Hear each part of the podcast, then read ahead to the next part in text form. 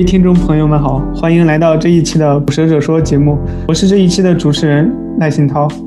这一期我们邀请到了我的一个朋友 David。这一期其他的主持人都有点事情，所以录录制只有只有我们两个了。啊，David，你来自己介绍一下吧。嘿，大家好，我是 David。这期主持人都不在了，所以我是临时凑出来的。不，不是不在了，他们都有事，他们都有事。我是一个嗯，主要在知识图谱领域工作的程序员。第一份工作是在上海，在平安平安的那个金融科技里面。我的我的工作一直呃一直都和一个编程语言 Lisp 相关，一个我一个我非常喜欢的编程语言。在平安的时候，呃，通过 Lisp 进入了这个语义网知识图谱的这个领域，然后又到欧洲，然后又给一个呃知识图谱的一个一个公司做那个 consultancy。呃，到一直到现在，我现在在悉尼做这个知识图谱相关的呃 engineering。David 给我介绍过很多次知识图谱，但是我都一直没有理解，要不你再解释一遍？知识图谱其实是大概一零年还是零九年的时候，谷歌提出来的一个概念，但其实这个概念在嗯上个世纪可能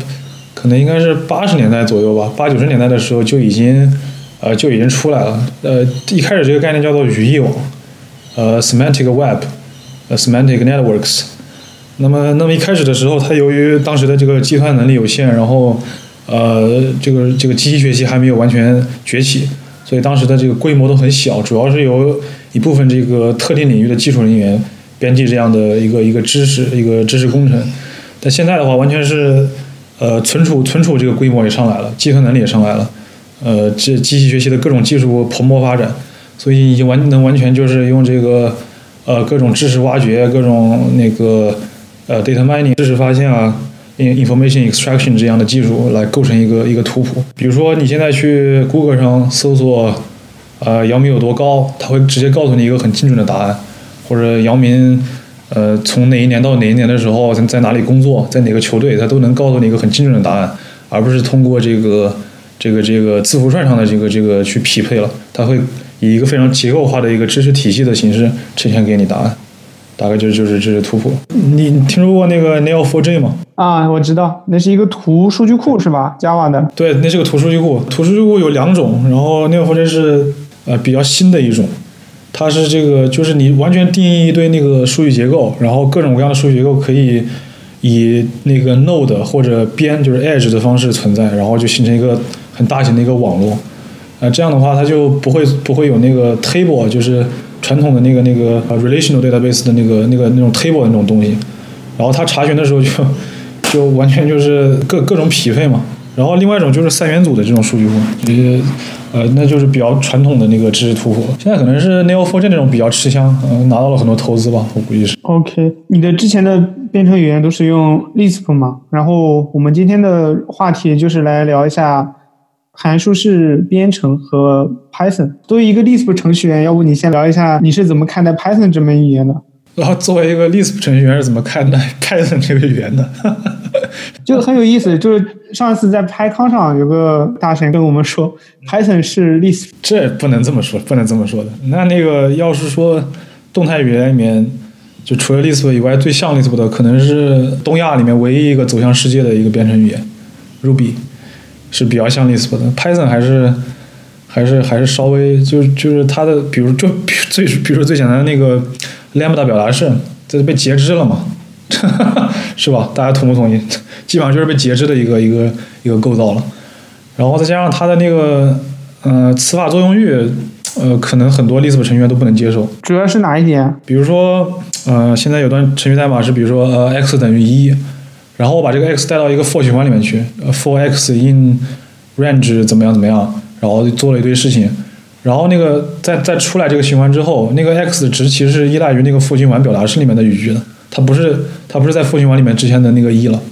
是吧？啊，对，我觉得也是这一点，因为 Python 没有块作用域，函数内的作用域都是一样的。对，所以所以呃，Python 应该不能说是一个 Lisp，他们有，但是他们有很多。相通的地方，包括现在在那个人工智能领域的这个这个这个大放异彩，其实都跟它的这个灵活性有关系的，就动态语言的灵活性是有关系的。Python 的这个工具啊，工具链啊，是因为我我大概是我一五年一五年的时候参加工作，然后一六年的时候开始写 Python，就 Python 整个工具链社区是令我叹为观止。因为 Lisp 它其实社区规模很小，工具链也也也对，也没什么没什么特别呃，不是说特没有特别完善的，就是没有特得到整个社区社区认可的 de facto 的那种工具链。它不像 Python，我记得一六年的时候我还不会用那个 virtual environment，啊，现在是肯定要用这东西了，或者用空大的康大的那个那个 environment。Python，我我是觉得他们的 Lambda 虽然不是一个完整的 Lambda，但是它是一个就实用的，就是很多功能，它它没有的你也用不到，但是它有的你它有的就是它这种形式可以让你用起来比较方便。这个这个这个问题，呃，虽虽然就是你从其他语言的过来人可能觉得可能觉得很困惑吧，但是如果你第一门语言就学的是 Python 的话，那也就很容易接受这个设定。呃，Python 就是确实很务实，呃，写一行就写一行嘛，它可能就是为了让你只是。呃，既然是匿名函数了，那你就就就就精炼一点，不要不要搞花里胡哨的写那么多行，然后再加了一个再再在上面再加一个那个呃绑定的变量啊什么的，就直接就是一行。对，这这个如果是新学的那个啊，就第一门语言学的是 Python 的话，应该还是可以接受的吧。只不过我觉得还是比较奇怪，因为都既然已经搞这个东西了，为什么不能把它做成一个完整的一个一个构造呢？为什么把它给截肢呢？可能他们认为就。如果你有一个很复杂的函数的话，那么你应该给它一个名字。嗯，lambda 只适用于，比如说你你给一个 list 的排序，你想定义一下那个用对象的哪一个属性来排序的话，这个时候你可以用一个 lambda。然后他们因为只有一行，他们就把这个功能给限制限制住了，就是你只能用于这种场景。嗯嗯嗯，这是这是官方的解释吗？还是社区里面的解释？啊，这是我的解释。对对，我我我基本上认同这个这个这个这个解释，就是 Python 还是一个那个很务实的一个语言，对吧？就因为假如说假如说 Java 没有那个 Lambda 的话，你要写一个 list 排序的那个叫呃 comparator，你要构造一个类，然后实现里面一个方法就比较复杂。我们听众里面可能多少多少少都会有 Java 程序员的吧，我估计我自己也写过 Java，就 Java 的那套。从那个 Java 八啊，对，你也写过 Java，从 Java 八引入的那套那个所谓的连复大表达是实在是哇，太太冗长，很让人费解，就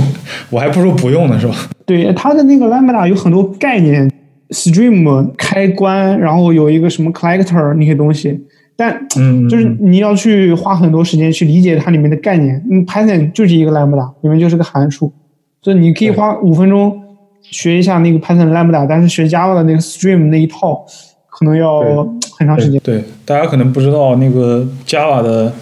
呃委员会，就是这个语言 Specification 的委员会和 Common Lisp 的委员会里面都有同一个人，叫做 Guy Steele，是从 MIT 出来的，就是一个人，而且他算是一个 leader，就是在那个 Com Committee 里面算是一个 leader，然后就是同一个人会主导着两个完全。在哲学上，在这个控制构造上完全完全不同的语言，这个肯定是有原因的。Java Java 的这个冗长啊什么的，它其实就是方便这个工程化，方便也不是说方便招人吧，就是它只要给出一些什么呃那些什么 EMR 图，是叫 EMR EMR EMR EMR 图吧，还是什么就那种各种各种流程图啊，各种那对对对，哦对 ER 图，不好意思，ER 图，然后各种那个。呃，specification 一样的东西，那就是那就是再加再 复制一些 IDE，基本上这个就肯定肯定能写出来，并并且并且做测试了。它没有那些灵活性，在工程上其实也是个好事情。从某种程度上来，嗯，OK。那除了 Lambda 还有什么你觉得 Python 奇怪的吗？对你来说？这个奇怪的，其实最我对于我来说最奇怪的根源在于那个二跟三的分裂。可能你你接触的时间比较久，可能会接触到这些东西，比如说。呃，map 还有那个 filter 这样的函数，在二里面它是返返回的是整个那个整个列表或者整个那个 iterable 的那个东西，在三里面它返回的是一个 generate，然后你你在三里面还要再用一个 list 再调用一次才能看到它的那个真正的那个值，是吧？但是一开始的时候，我学的时候是从二开始学的，是从 Python 二开始写的，嗯，然后转到三的时候就很多东西就感觉就变了，然后也不知道怎么搞的，二就被。已经它是什么？从哪年开始不维护了是吧？下一个月一月一号，对，就很快了，很快就不维护了嘛，是吧？对，嗯，返回一个 generator 更合理一点，对吧？可以节省库。是是是，确实是，确实是，对，嗯，更合理一点。然后还有它的那个那个字符串的那个表表达那个表现上也也不太一样吧？我记得，嗯，好像是二里面它不是默认的那个 UTF 是吧？嗯，对，我记得二开始写的时候都要加个那个 U，呃，作为那个那个那个，相当于声明这个是 UTF 杠八的那个字符串，好像是 Unicode。二是好像是 U 跟，就是你不写 U 的话，就是一个呃二进制的东西；然后你写 U 的话，就是一个 Unicode 的字符串。到三的话，你要不写的话，就是一个 Unicode。如果你前面写个 B 的话，就是一个呃二进制。这个很头疼。对，就是这个二跟三的分裂，还是可能可能还确实挺奇怪的。不知道你们社区里面自己人这个，我感觉就是二的一些设计东西不好。如果你保持向后兼容的话，你就没办法 fix 这些设计不好的东西。所以不如来一次，相当于是推倒重来。不是推倒重来，就是来一次不向后兼容的版本，来一次大版本不向后兼容了。对，我开玩笑的，推倒重来是在这个。你你有没有听过一个语言叫 V 语言？哦，V 浪是吧？V 浪，对，只只听说过，但是我没有去看过。有兴趣的朋友可以去 了了解一下这个语言，但是对对这个很多程序员智商上的侮辱，我觉得。当然，这个作者热情很高了，但是这个语言从他一开始这个造势啊什么的，感觉既要取代 Go，又要取代 Python，又要取代，甚至要取代 Rust，然后就是他他就完完全没有考虑什么向后兼容啊这些东西。然后还要说什么？今年要发布一点一点零版本吗？好像，嗯嗯，对，相互兼容确实是，嗯，语言的相互兼容嘛，那个我觉得挺头疼的。Python 的前身是什么？叫什么 ABC 是吧？是一个是一个重要教学的一个语言叫 ABC。对我原来读过一个论文。对，呃，二语言，二语言的时候就是那个做统计的那个做做很多机器学习的应该也知道，二语言的前身是 Scheme，是 Lisp 的一个方言。但是他在他在设计的时候，就是很多东西也借鉴了那个 A B C 上的东西。那可能是九几年的事情吧，就两千年左右的时候的事情。就是 Python 的这个它的它的出现，其实对二十一世纪的那个很多语言都是有很大的影响。OK，接下来我们再聊一下函数式编程吧。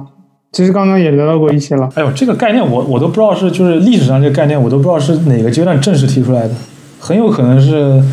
就是最早期的最早期的这个东西，它完全是为了做那种定理证明啊、逻辑运算这些东西提出来的。我学的第一个函数式编程的语言叫做呃 ML，呃 ML 的有一个时间叫 SML，就是 Standard ML。呃 ML 的那个缩写是 Meta Language。它这个语言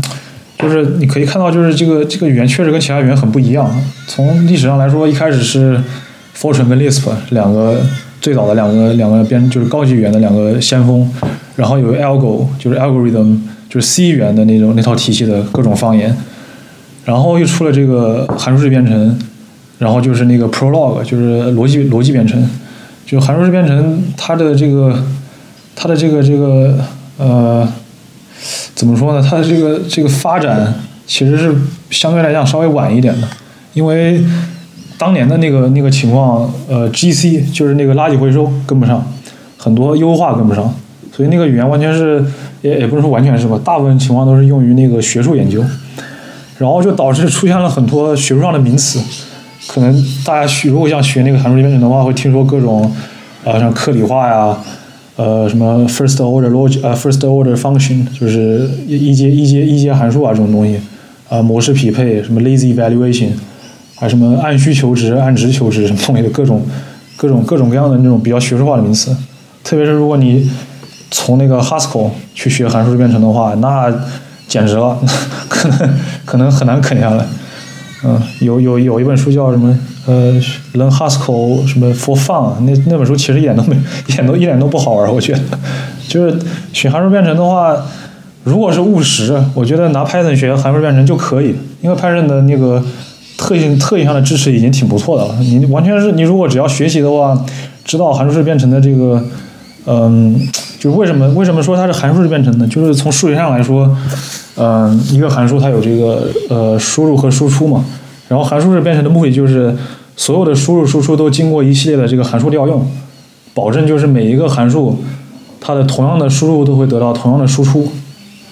大概就是这么一个意思。其实就是，那你在你你别说 Python，你在 C 语言 C 语言里面也可以做到啊，就是所有的变量都在站上生成，然后你只要保证就是它的这个输出是一致的就可以了。那 C 语言其实也是函数式函数式编程语言。所以一个语言是不是函数式编程的语言，它没有一个明显的界限，对吧？界限嘛，呃，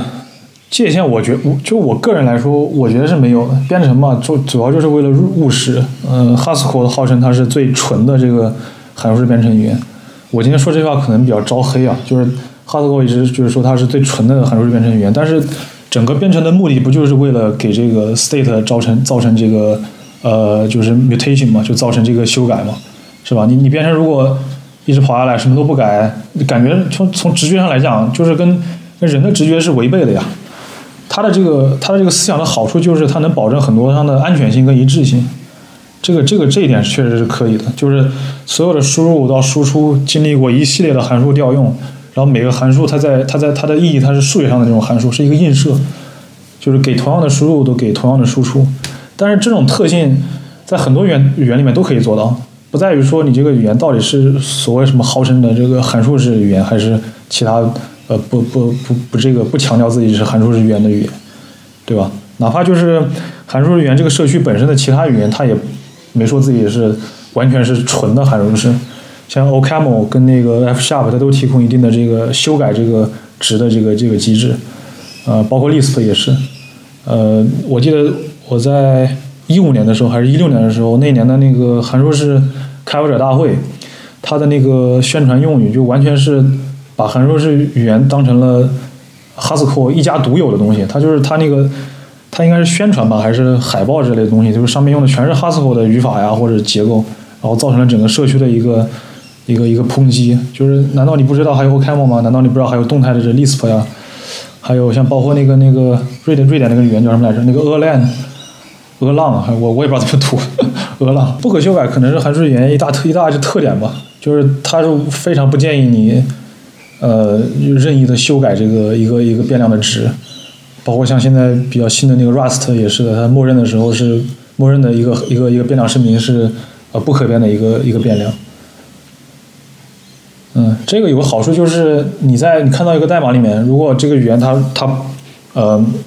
就比如说 Haskell，它它完全不提供这种修改的机制的话，那你只要看到这个变量名，你就知道这个值是什么，从头到尾它都是同一个东西。这个术语叫什么来着？叫引用透明。我那时候读那个 SICP 的时候，有一章专门讲这个的，就是，但那个书就很辩证，他没有说这个东西是完全是好的，这东西有好有好处也有坏处嘛。那你如果可以改的话，肯定更灵活啊，或者说，就是一开始像那个像 C 语言那些东西是肯定就是到处都到处都在改嘛，对吧？到处在修改这个这个的，啊，对，到到处都在修修改这个值，它对它在这个硬件上面来说，其实是很直接的一个操作。你在硬件来说确实就是这样，它不停在替换那个修改那个那个不好意思那个寄存器里面的值啊，或者在交换交换那个指针里面的东西，对吧？然后只有当你这个呃一个其实函数式编程的兴起主要依赖于这个呃主要靠的就是编程语言理论的这个这个这个这个壮大，包括这个各种编译器优化的这个东西。如果你的 GC 跟不上的话，这个语言还是不行，呃性能性能还是还是很难接受嘛。你想每一个数据结构啊，当然了，它数据结构也有很多优化上的东西。你就我们就说那个各种那个数的那个 insert 跟 delete，它每次 insert 跟 delete 的时候都要在堆上创建新的那个那个数据，这哪吃得消？然后时间长了就要进行一次 GC，时间长了就要进行一次 GC，对吧？当然了，它在它其实数据结构是有各种优化的，它就是利用那个多星多星求值来进行各种优化的。OK，接下来我们再。聊一下，呃，函数式编程，就是刚刚你提到那些概念。首先，嗯，先聊一下类型推导。啊，类型推导，类型推导是这个，呃，很多静态这个函数式编程语言的一个非常非常显著的特性。啊，甚至包括像那个 C Sharp 里面好像都带这个特性。我因为我我我是现在在的公司，他们是用那个点 net 的那个工具链的，就是在。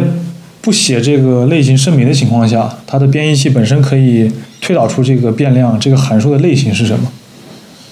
大概大概大概就是这个这个这种机制。那这个这个机制背后就要求，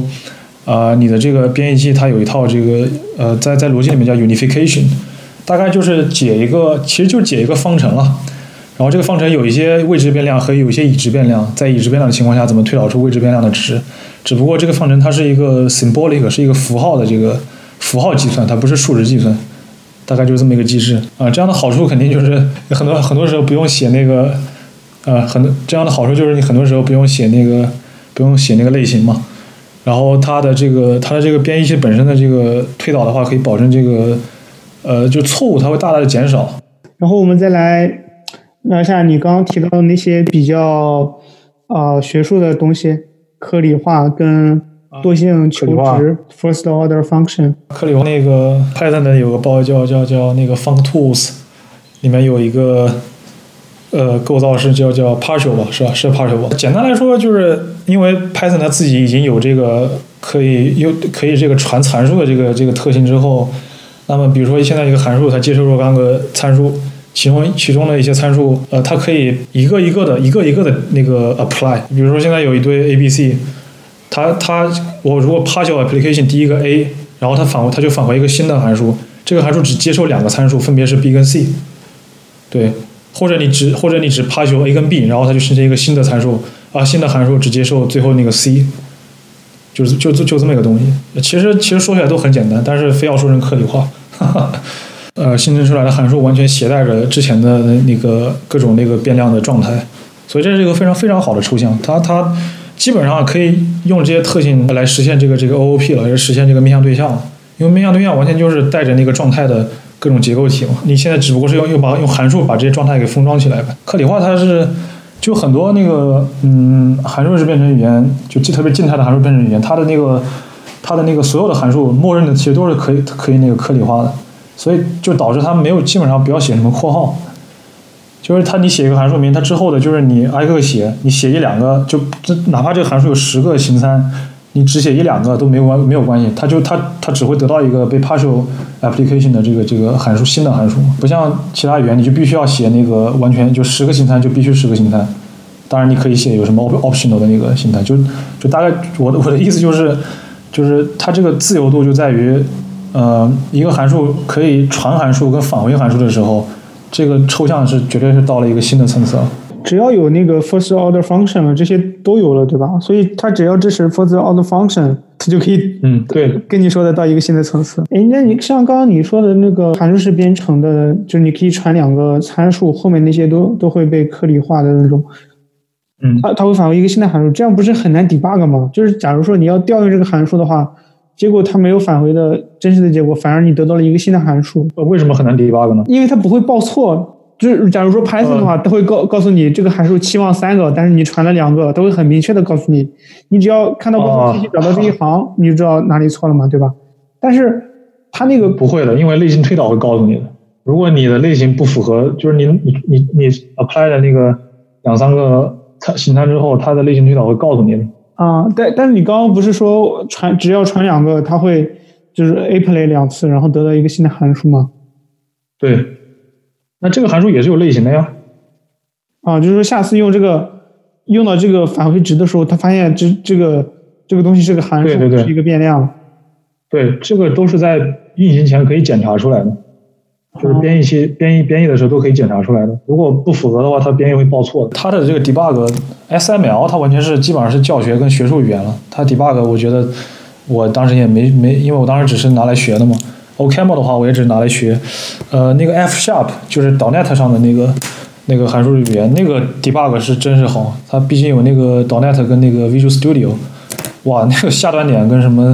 还有那个看那个各种 CPU 和那个 time 的那个呃那个 matrix，那个是真真的是一一一流的那个体验。嗯，那个是看到实时的吗？还是看到就是你实时的实时的？就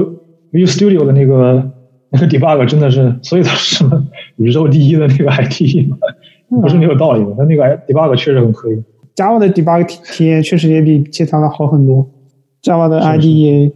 就是在 Lisp 里面，我不知道在其他语言里面有没有可能做到这一点，可能比较难。在 Lisp 里面，它是停住，让你有选项的，可以让你修改单，修改这个当前这个站上的值，然后让你重新执行这段操作。这个叫那个 restart 的一个机制，这个确实是一个非常好的机制。这个这个我觉得才是，当然当然你现在说这个是 debug，但这个其实是它语言本身的一部分，是它这个的类型，就不是类型系统，叫状态系统的一部分，就异常系统的一部分。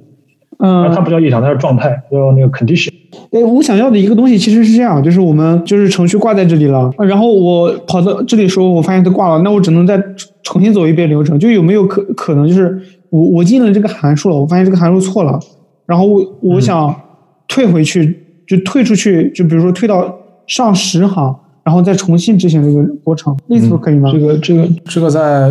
在 Lisp 在 Common Lisp 里面可以实现，在那个 Scheme 里面是完全可以实现的一个叫 Continuation 的一个操作。他们一直用的一个比喻叫做给程序打洞，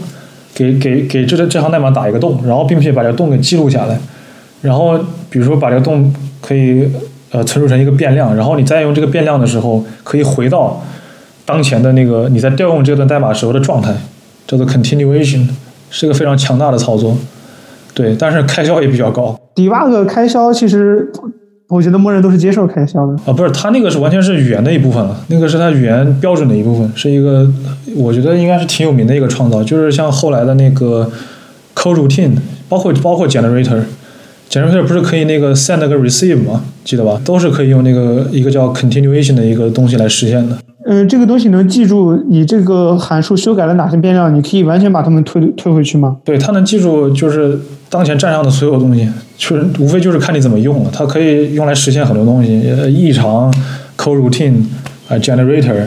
呃，像那个什么 break 啊、break、continue、return 这些关键字都可以用它来实现。退回去的话，所有的它修改的状态全都退回去了。应该不能说是退回去。那你举个例子吧，比如说你知道，呃，比如说在在做一个象棋的一个就是棋类的一个搜索算法，你现在在遇到一个分支的时候，下面有两个分支，但是你不知道哪个分支是最优解，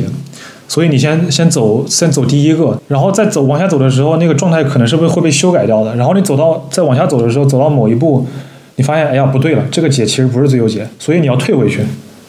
然后你就用那个用那个 continuation 退回去，退到那个当前你记录的那个节点。所以跟他们有各种比喻，什么给程序打洞啊，还有什么时间旅行 （time travel） 啊，但都比较形象，就有点像 time travel。其实就是让你在可以让你在站上来回的走。那我有个问题，假如涉及到外部状态的改变怎么办？比如说你往一个文件里面写了一些东西，然后把文件关掉了，你如果要想要 time travel 回去的话，啊，那就没辙。那一个如果是一个文件剧名，然后又被关掉了，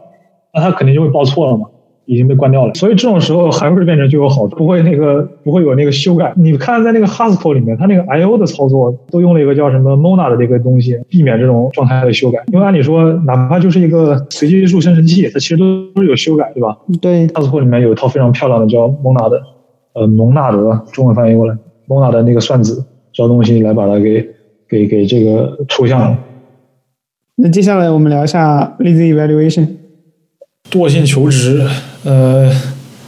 我还是用一个例子吧。大家有没有想过怎么用一个函数来实现 if，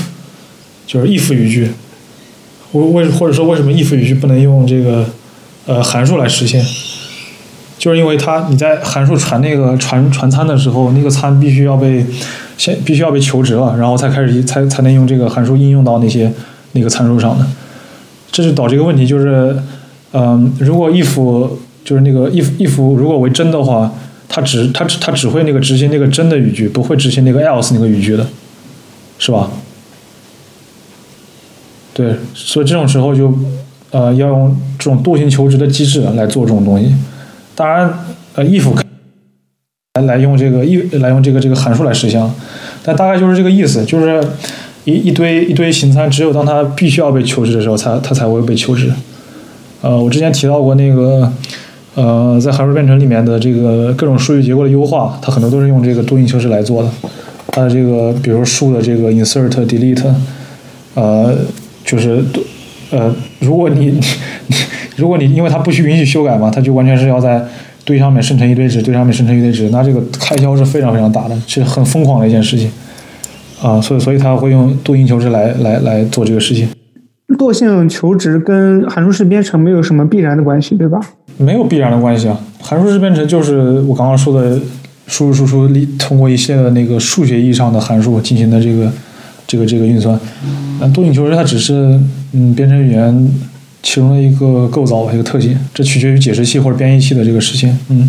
我们今天聊的这些话题，感觉都是编程语言相关的，不不是特定函数式编程的，对吧？我觉得甚至就是以后编程语言应该不用声明它是什么函数式编程语言了，就今后的之后的编程语言应该都会有这些东西。因为现在编译器的效率上来了，然后计算机的开销变得没有那么，呃，那么那么小心翼翼了，这些东西自然而然就会出来。它的出现，它的兴起完全是自然而然的事情，而且它它就是它有很多东西确实，